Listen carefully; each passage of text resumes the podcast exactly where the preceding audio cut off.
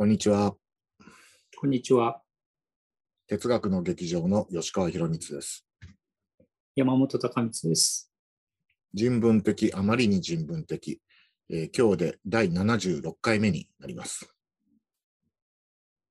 で、先週は、えー鉄劇のあいうえおのうでウイルスをやりましたが、えー今日は、えー平常運転に戻って、注目の新刊行ってみましょうか。そうですね。そうしましょまあ、例によって、まあ、一人3冊ぐらい紹介する。うんうんじゃあ、早速、えー、山本君、近年の収穫はあったでしょうか？う。えっ、と、まあ、例によってたくさん収穫がありますが、今日は私は、あの、書くというテーマで、別にテーマを設定したわけじゃないんだけど、3冊選んだら全部書く話でしたということですが、1冊目はこちらです。えーえー Do Not Erase という、あの、要所なんですけどね、ジェシカ・ワインさんという人が、あの、作った本で、これは何かっていうとね、あの、えー数大学なんかで数学を教えてる先生たちの黒板の写真集です。確かに、カバーの写真がね、うん、絵かな。そうちょっとね、あの、それだけだと何を言ってるかわからないかもしれませんが、あの、本当にこれは黒板の様子を、えー写したですね、写真なんですね。あの、全部数学なので、えー数学苦手な方はですね、あの、あんまり楽しくないかもしれませんが、でもね、それでもあの、眺めるだけで面白いというか、まあ基本的にこの板書だけ見てもね、意味はわからないものなんですが、こうやってあの、様々な数学のですね、うんまあ数学と一口に言ってもいいろんなあの分野がありますからね、あの人によって本当に様々なんですけど、こういう数学者の黒板をひたすら、えー写しているというね、そういうあの写真集であります。吉川君はあの大学とかでもね、えっと、講義することあると思いますけど、あの黒板使ったりします？あの使ってたことあるんですけど、うん。最近は、えープレゼンテーションソフトを使っちゃってますね。うん ただね、まあね、うん。数学を教える人は、うん。特に黒板があのうん。好きで、うん。で、なんで好きかっていうと、実際にその、黒板を使うことの効果を実感してるっていうことは聞いたことありますね。あ、本当に。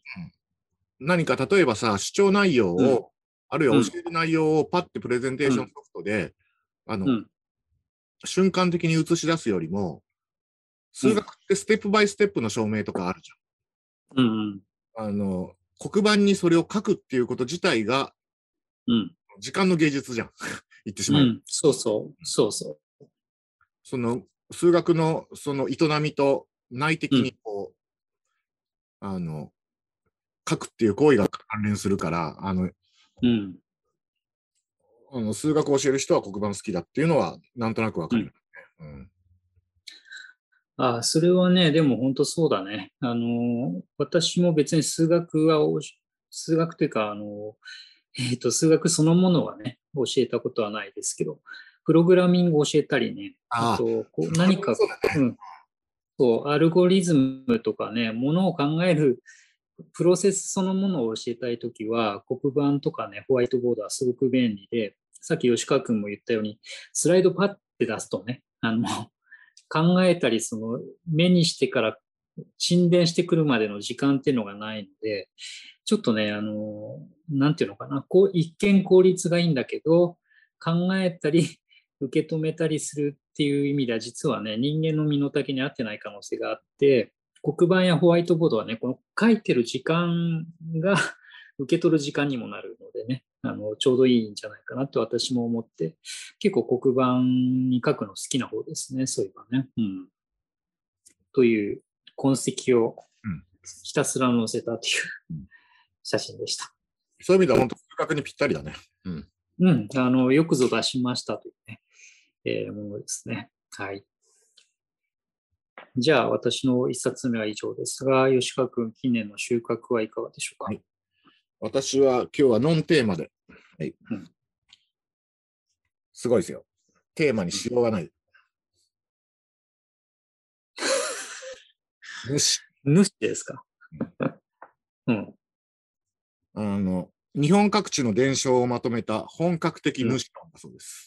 うん。主論。すごいテーマだね。うん例えばどんな主がいるんですか？あの、まあ、なんですかね。英雄、あの、神とか妖怪、うーん。超げあの自然的なうん。ものから、あの、うんまあ、蛇とか魚とかね、うんうん。そういうもの。あとは、うん人が主になったりね、おお。主が人になったりとか。うんある種文学的、あるいは民族学的なうん存在だからね、主っていうのはうね。んうん。で、実際この、え著者の伊藤隆平さんは、うん専攻は伝承文学だそうですね。うーん。え土の子の民族学なんて本も書いてらっしゃる。江戸源氏博物記とか。うん。まあそういうわけで、あのんまあこのね、あの、カバーの絵にもあるような、こういう、これ主ですね。うんうんああ、主ですね。うん。で、あの、山本君もそうだったかもしれないけど、我々も小学校の頃とかはさ、誰に教えてもらったわけでもないのに、うん。山とかさ、沼とか池とかでさ、なんか大きなものとかしたりするとさ、うん。虫だとか言って勝手に 怖がったりして。そうそうそうそう。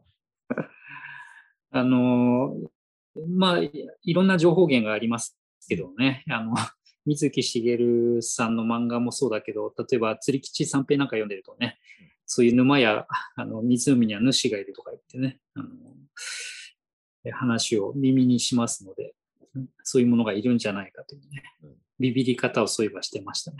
うんだから本当に子供の頃、まあほん主がいたよね、そういう意味ではね。うん、うん、いたいた。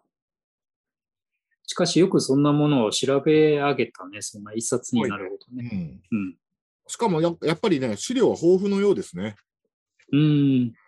あの、まあそもそもが、そう日本神話から、うんまあある種の主論。はいはい。まあ、ね英雄た。ちが怪物退治するじゃん。うん。あれも、まあ、ある種英雄が主をそのうん。退治するといううん。話もあるしね。うんうん。それ、版元はどちらでしたっけ？これね、笠間書院。あ、笠間書院。渋いね。国文学とかね、うんそっち系の得意な。うん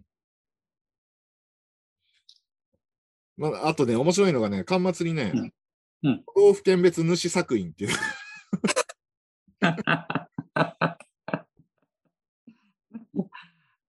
それいいですね。主が多い地方とそうじゃない地方がなんかあるのかな。みんな均等にいたりするのかね。あのね、北海道は少ない。あの、うん本書では2つしか主が、2件しか、うん。あの登録されてないですね。うん。えっと、新潟とかね、うん福いや、東北は多いね。うん、うん。東北、うん北陸は多い。うん。東京はね、3つだけだね。あ、意外と少ないんですね。西多摩の大イワナ、まあ、大きなイワナ。うん。はいはい。あとは、練馬と町田にそれぞれ大蛇がいます。今、いますって言われても。気をつけてください、皆さん。気をつけて。い いですね。うんうん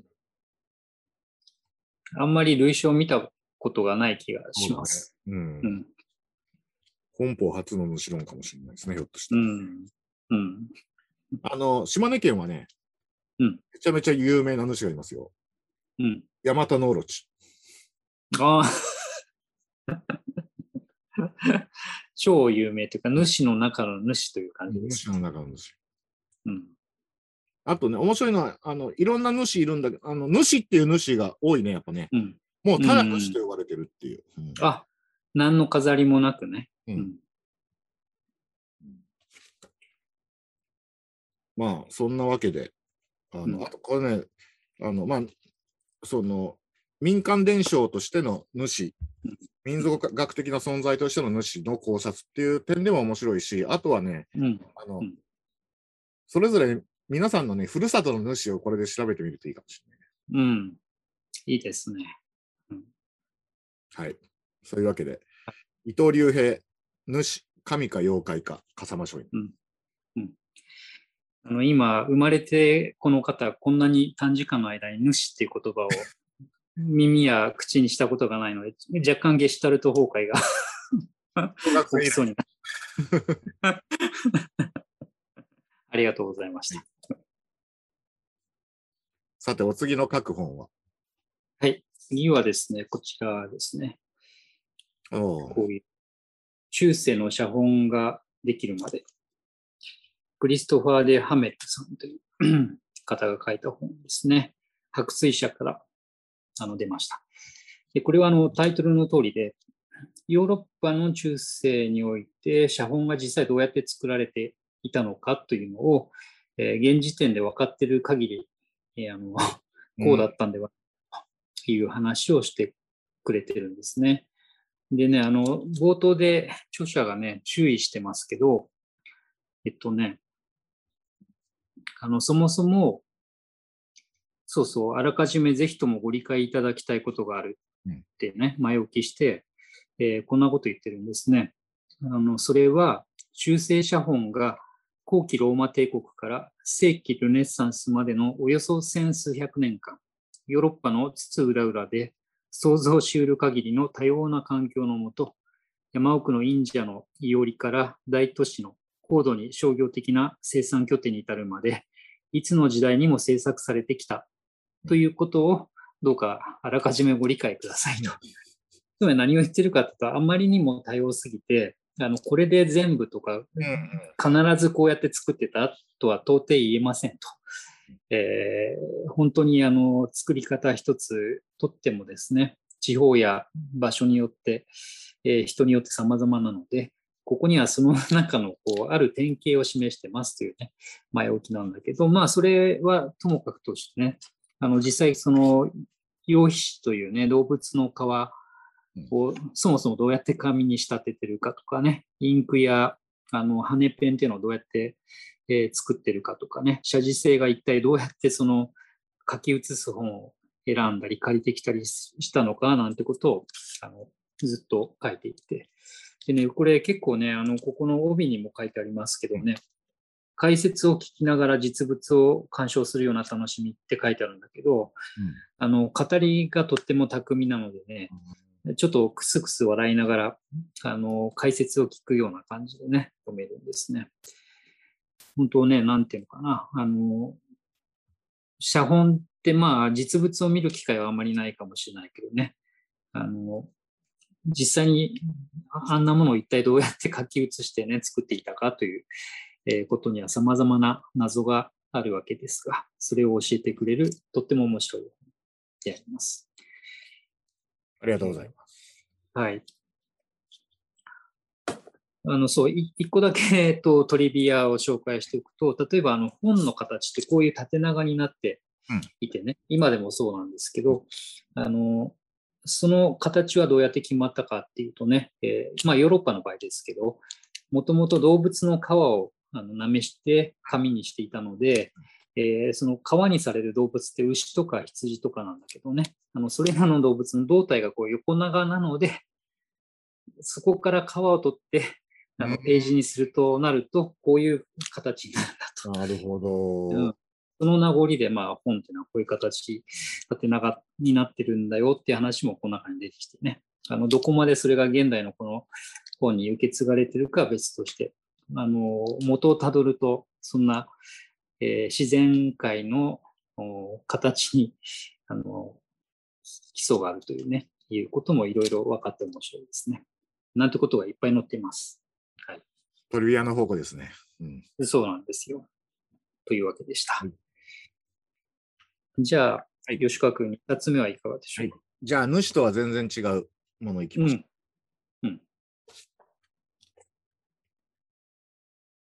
おう松本俊彦、うん世界一優しい依存症入門。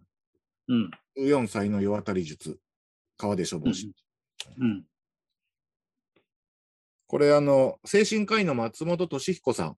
あの、最近では、あの、たがために医師医師はいるだっけ？あうの、ん。すごく面白い半世紀。はい。ミス消防だったかな？はい。うん。あれで、あの、記憶も新しいところだと思うんですけど、あの、山本君も、いや、私も寄稿したことのある、えー川出処方新書の名物、うん。なんていうの、総書、14歳の世渡り術。これの依存症版ということで、すごいね。あのね、あの、まず松本俊彦さんご自身が、えーっと、うん。まあ、私癖障害臨床っていうらしいんですけど、まあそういううん。依存症とか昔中毒と言われるようなもの、これのまあ、あの、専門家である。うんうんで、あの、もう第一線で現役でやってらっしゃる方だ。そういう人が世界一優しい依存症の本を書いたっていう、えー点がまず一点と、あとね、うん。これは、うんまあ私の個人的なその感覚でもあるんだけど、依存症っていうのはもう我々に最も身近な障害、あるいは、うんうんだと思うんだよね。うん。まあだからそういう意味では、この14歳の世渡り術っていう、その、うん依存症が入るっていうのはすごい意義深いと思いますね。うん。まあ、そもそもね、依存症って、えー、なんだろう、依存っていうことはね、対象が本当に多様だから、あの、吉川君も言うようにね、いつ何時誰が何に依存してもおかしくないようなね、状態でもあるものだからね、あらかじめというか、そういうものがあるんだっていうのを分かっておくっていうのは、なんでしょうね、あの知的なワクチンみたいなものとしても。うん。結構大事ですね。うん。しかも、あの、依存症になるっていうことは、なんかまるで、その全く別、それこそうん。覚醒剤やめますか、人間やめますかっていうのはうん。変なコピーで、そういうもんじゃないんだよね。めっちゃ事実なんだよね。我々、ね、っていうか人間人間だから覚醒剤やってるというね。そもそもがさ、依存して生きてるわけだから、何、う何か。ん。そうそう。依存症ってのは本当に身近というか、うん、うん。本当にじあの一つながりのもの。うん。例えば、まあ、まあ、本当分かりやすい話として、まあ私、例えば、まあ、うん酒、タバコ、うん SNS っていうのは明白に自覚症状があったしさ、うん。まああとは、こう、そうね、ギャンブル、うん。セックス、うん。あの、あと薬。うん。これは、その、まあ幸いにしてね、運よく専門家の助けを、あの、仰がないと、あの、なんていうか、あの、日常生活に復帰できないみたいな風にはうん今のところなってないけど、もううん結構、あのうん、ギリギリだなっていうような ことはなきにしもあらずで。うんうん。そうだよね。例えば、タバコなんか、私もね、昔々タバコ吸ってましたけど、あれもね、あの、人によっては途中でやめようやめようって言って、禁煙って言ってね、あの やめようとするんだけど、なんか気がつくとまた再開してるとかね、いうので、あの非常に分かりやすい形での依存症の一種でもありましたね、そういえばね。うんまあそういうわけで、その、覚醒剤やめますか、人間やめますかみたいなやり方でない形で、その、そもそもが依存的な存在である我々が、どうやって、うんあの、まあ、依存と付き合っていくのかっていうことを、まあ、うん勉強できる本だと思いますね。うん、いいですね。うん。まあ、それにね、考えてみたら、どのぐらいの程度になるとね、それがや病的なものとしてね、症状として、あの、なんていうのかな、受け止められるかとかね、どこまで緩和すれば、こう、日常生活とか、他の人との社交に差し支えがないかとかね、そのあたりのことも非常に、あの、曖昧だったり分かりにくかったりする問題でもありますからね。うん、私もぜひ読んでみようと思います。まあ、そういうわけで、あの、これ、ちょっとね、あの、うんさっき私は自分が思いついた例として、人覚醒人間やめますか、覚醒剤やめますかみたいな話でしたけど、松本さんはね、こういうふうに言ってますね。ダメ、絶対ではない依存症症教育が必要だと。うんあのダメ、絶対ではダメってことですね。うんうん、そうそう。うん。ダメ絶対だと、すでにハマってしまってる人がね、救いが全くなくて、うん。単に否定されて終わっちゃうというね。まあ、呪いの言葉をかけるだけになっちゃう。うん。うん。そうそまあ、非常に教育的な本だと思います。う。いいですね。はい。ありがとうございました。さあ、最後の各本。はい。えー黒板、それから写本ときて、あの、次はですね、こちらです。おう。うん。アーシュラ・ケー・ルグインの文体の舵を取れというね、あの本で、フィルマート社から翻訳が出ましたと、いうものですね。で、これはまあサブタイトルにも、ルグインの小説教室って書いてある通りで、えー彼女がですね、あの生前に、えーと実際にその行った小説の講座でやっていたことを紙面上でね、あの紹介する内容になってるんですね。で、これが結構ね、あの、結構というか、だいぶ具体的で実践的なんですね。目次もそうなんだけどね、あの、例えば句読点と文法とかね、文の長さ、複雑な構文、繰り返し表現、形容詞と副詞、動詞とかね、認証と時制とかね、視点の切り替えどうするのとかいうので、えー一つ一つこう小説を書くときに、えー必ず必要になる、えー基本的な要素を取り上げて、しかもね、あの、練習問題が入ってて、ねそれあ実際の実例の解説も入っててね、ねあの読んでいくと本当にね、あのまあ、もちろんね、ルグインが目の前にいて教えてくれるのとは あの違うけど、だいぶね、こう、あそうやって考えるのねといううん。ことをいろいろ、あの、なんていうのかな、勉強になる本なんですね。で、ままあ、一例だけちょっとね、あの、挙げておくとね、例えばね、これは、そう、私たちも物を書くときに身に覚えのあるあのことなんだけど、こんなこと言ってるんですね。記者や講師というものは悪意はないなどないのだろうが、取り返しのつかないことを押し付けてくることがあると。え まず嫌みったらしいこの書き出しがね、す素敵なんですが、えその妙ちきりんで勝手なルールの一つでは、同じページ内では同じ言葉を2回使ってはいけないとされている。そのせいで、やけになりながら類語辞典をめくって、無理やり同義語や代替表現を探す羽目になると。今そのそういうね、記者やあの編集でよく指摘されるね、繰り返してますよみたいなことに、例えばどう対処するのかいうことなんかもですね、あの教えてくれてるんですね。うん、だからこれ、まあ小説がテーマですけどね、あの小説以外の文章でもおそらく役に立つ。それから元はね、英語の話なので、あのそのまま日本語にこう通用するところとそうじゃないところもありますけどね。えーそれを、あの含めても、なおあのたくさん示唆を得られるんじゃないかなと思って今日ご紹介したいと思います。ありがとうございます。あの、文体の舵を取れっていうタイトルもいいなと思ったんだけど、うん。これ、うん原タイトルってどんなものですかね？あ、原タイトルもね、ほとんどそのままで、Steering the Craft。だかあら、組み立てるのでね、あの、舵を取れっていうことなんでしょうね。うん。ステアリング。クラフト、うん、技巧のために、ぎ技術、技術に、技術で舵を取れ、技術に舵を取れというのかな？うん。それを操作しましょう面白い。うん。と。うん。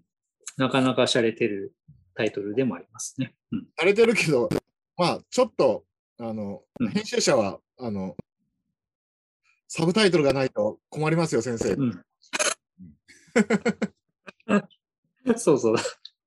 特に日本はね、説明しないと落ち着かないからね。うん、はい。ありがとうございます。とい。はい。じゃあ、吉川君、3冊目は何でしょうか？もう今日はね、もうめちゃくちゃですね。はい。うん。ビリエド・リラダン、残酷物語。ああ、はいはい。あの、新しくはい。観光が始まったコレクションですね。水星詞。うんうんまあ、リラダンといえばね、19世紀の、なんですか、うんデカダン作家って言ったらいいんですかね。うん、そうそなんだっけ、生活そんなことは召使いどもに任せておけ、みたいなね。そういうう。、そうそう。まあ、リラダンが言ったわけじゃなくて、劇のセリフなんですけどね。全国のリラダンファンが今、イラッとしたかもしれない。うん。まあ、あの、私ね、これ前も言ったことあるかもしれないですけど、あの、うん。子供の頃にね、文学全集みたいなものに触れてなかったせいで、うん。かえってね、うん。そのいわゆる世界文学みたいなのを知ったのが、うん。あの面白い、その、うん。あの、ボルヘスのバベルの年なんですよ。うんうん。大学生になってから。普通だったらさ、子供の頃に、まあ、世界文学全集みたいなんで触れるんだけど、はいはい。いきなりすごいハイブラウンなさ、あるある意味最高の出会いじゃない？ですか。バベルの。うんで、ボルヘスのバベルの図書館、まあ、全30巻の中にリラダンもあって。最後の宴の客っていう、うんそうそねまあ、これにも入ってるけど。それでね、リラダンを知ってね、あの、うん。これもね、また全世界のリラダンファンを軽くイラつかせちゃうかもしれないけど、もううん。好きで好きでたまらないってわけじゃなくて、また言わなくてもいい。でもね時々ねよ、読むと心が休まるっていうか、うん、わかる面わかいじゃんみたいな。かなり上からの目線の感じがありますね。うん、ちょっとね、たまにめでるといい愛玩物みたいな感じで、ちょっと付き合わせさせていただいてるんですけども、うん、うん、うん。じゃあ今回のコレクションは格好のそうですね。はい。愛玩本としてはい活躍しますね。短編集だからね。うん。うん。あ、ちょうどいいですね。しかも、残酷物語、またこのタイトルがね、いいよね。うん。うん。まあ、コンテ・クルエル、あのね、うんそのまんまだね。うん残酷のコント。うん。うん。まあ、そういうわけで。あと、まあ、リラダンってパッと聞いて、何やって思う人いるかもしれないけど、えーうん。有名な話だと、えー有名どころでは、あの、押井守のイノセンスのグラフで、うんリラダンの言葉が使われてたね。あの、彼は、そうあのえっと、未来のイブっていう小説で、人類史上初めてアンドロイドっていう言葉作った人だから、うんそうそまあ、イノセンス、うん直系の祖先なわけですね。う。うん。横隔機動隊。ね。うん。結構未来のイブからね、リカダンに入る人も多いかもしれませんね。うん。あれも面白い。あ公文社のね、古典新訳にも入ってるし、うん。そうそう。まあ、そういうわけで、ちょっと、あの、うん皆さんに、ちょっとこの夏はリラダンをあのお勧めしたい。そこまで好きじゃないって言いながら。ちなみにそのコレクションは、あの全何巻の予定とかはもう公開されてるんですかね？どうだろうね。あの、まあ、ねえ。少なくともね、あのうんあの、広告ではね、まず、うん。未来のイブ、うん。新しい役ね。ああ、そうなんだ。うん。あと、クレール・ルノワール。まあ、少なくともこのうん2冊は、あの、もう予告されてますね。ああ、それは楽しみですね。うん。まあ、なんか、うん また言わんでいいこと言いますけど、うん。こういうたの、なんていうか、楽しみ方ができる、あの、いや、リラダン、とにかくリラダンがもう命っていう人にはちょっと悪いけど、私にとってはこういうすごい、ちょっと楽しい、なんか軽く楽しめる、